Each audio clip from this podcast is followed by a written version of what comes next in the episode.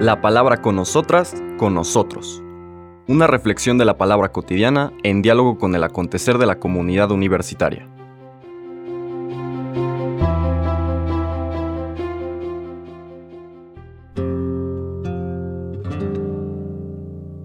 Hola, buenos días. Bienvenidas, bienvenidos a la palabra con nosotras, con nosotros. Hoy viernes 2 de septiembre, el Evangelio de San Lucas nos sigue conduciendo a través del capítulo quinto. Ahora leeremos los versículos 33 al 39. Dice así, en aquel tiempo los fariseos y los escribas le preguntaron a Jesús, ¿Por qué los discípulos de Juan ayunan con frecuencia y hacen oración, igual que los discípulos de los fariseos? Y los tuyos, en cambio, comen y beben. Jesús les contestó, ¿acaso pueden ustedes obligar a los invitados a una boda a que ayunen mientras el esposo está con ellos? Vendrá un día en que les quiten al esposo, y entonces sí ayunarán. Les dijo también una parábola. Nadie rompe un vestido nuevo para remendar uno viejo, porque echa a perder el nuevo y el vestido viejo no le queda el remiendo del nuevo. Nadie echa vino nuevo en odres viejos, porque el vino nuevo revienta los odres y entonces el vino se tira y los odres se echan a perder. El vino nuevo hay que echarlo en odres nuevos y así se conservan el vino y los odres. Y nadie, acabando de beber un vino añejo, acepta uno nuevo, pues dice, el añejo es mejor. Palabra del Señor. Bueno, ya ven que me gusta hacer el vínculo de los evangelios sinópticos de Lucas y Mateo con el de Marcos, del que toman digamos, la columna vertebral de una cronología, de una secuencia. En el caso de Marcos, inicia con una serie de milagros, curaciones, exorcismos de Jesús, que hacen que crezca mucho su fama, digamos que va creciendo en autoridad, en una autoridad que la gente le reconoce porque cura, porque libera del mal, y después de presentar a Jesús que va creciendo en este reconocimiento, en autoridad ante la gente, nos presentan los conflictos, empiezan los problemas. ¿Y en qué consisten estos problemas? En que la gente que está acostumbrada a una práctica religiosa, ya hemos dicho muchas veces, sustentada en objetos sagrados, es decir, prácticas devotas, piadosas, observancias, algún tipo de, rezos, de, fórmulas, pero también de acciones como en la época del Señor Jesús. Hemos dicho, los fariseos tenían 613 preceptos, instrucciones precisas que ordenaban toda su cotidianidad desde la pretensión de que quien observara todos esos preceptos aseguraba su salvación, es decir, aseguraba su fidelidad a Dios sobre la cual se sustentaba una vida bendecida por Dios. Pero bueno, el Señor Jesús desenmascara la falsedad de esa pretensión. La relación con Dios no está sustentada en obedecer preceptos, porque esa visión a lo que lleva es que la gente se vuelve esclava de esas colecciones de preceptos y les presta tanta atención que les parece que eso, que eso es más importante que la gente que les rodea y sus necesidades. Están tan preocupados y preocupadas de cumplir con esas instrucciones, con esas reglas de, de vida en la cotidianidad, que su corazón se va endureciendo y se va incapacitando para sentir las necesidades de la gente que les rodea y todas las oportunidades de encarnar el amor que se presentan en sus vidas. Recordemos que desde la perspectiva cristiana estamos en este mundo, hemos recibido esta vida, los años que pueda durar, para aprender el arte de amar. Dios es amor, es amor de agape. Tenemos esta vida para abrirnos a ese misterio, esa realidad, descubrir que nuestra vocación es ser amor como Dios es amor, pero para alcanzar ese arte profundo tenemos que practicarlo. Tenemos que ir encarnando de una forma concreta el amor en relaciones de reciprocidad, de benevolencia, es decir, de desear el bien de quienes nos rodean y de aplicar aquello que Dios pone en nuestras manos para hacer de forma concreta, real, el bien a quienes nos rodean.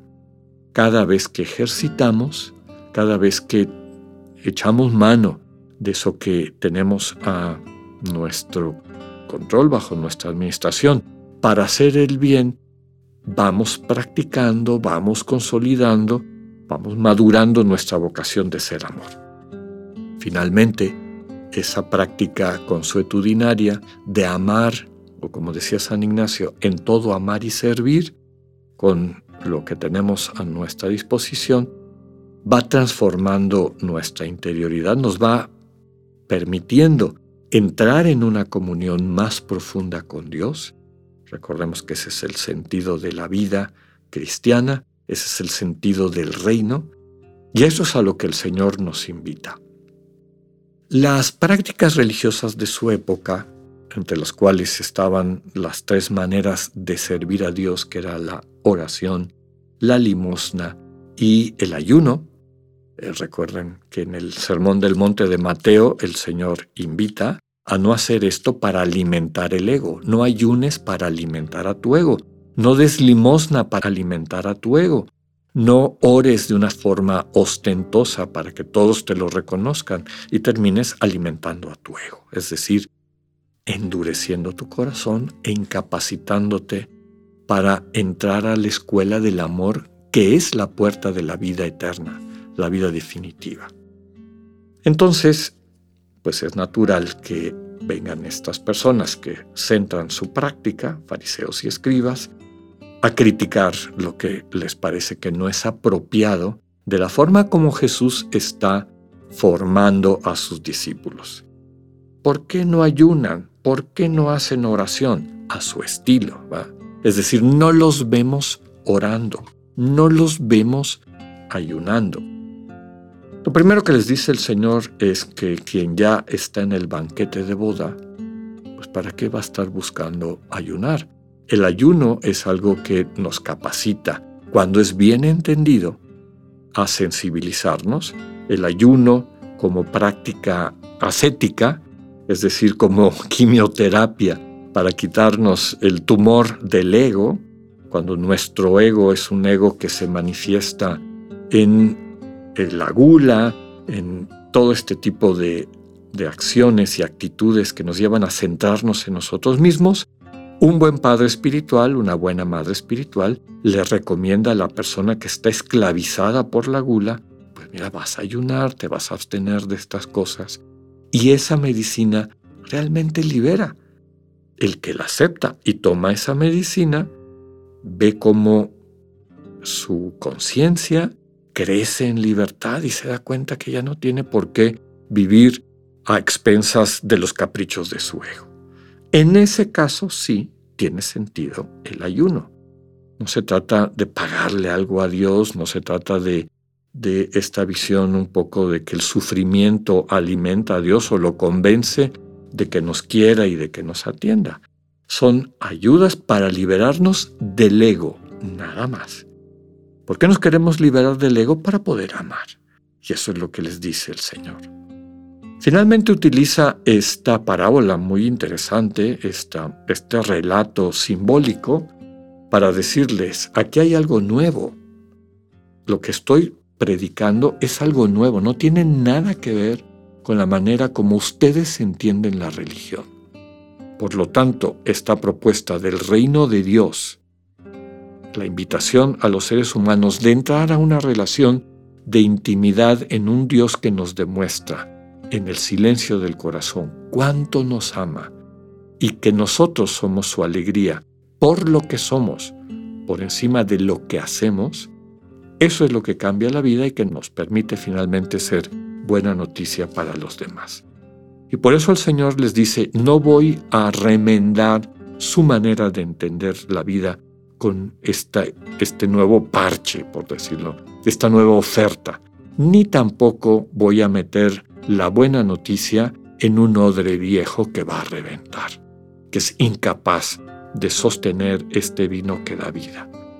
Finalmente les dice, a todos los que están acostumbrados a una manera, les cuesta trabajo abrirse a esta nueva.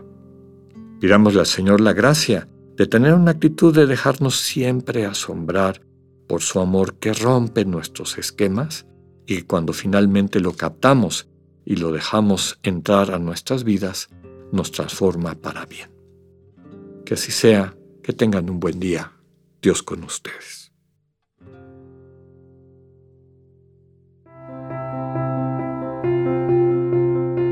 Acabamos de escuchar el mensaje del Padre Alexander Satirka. Escúchalo de lunes a viernes a las 8.45 de la mañana por radiveroleón.com o a través de nuestra app gratuita para iOS y Android. Radio León, no todo está dicho.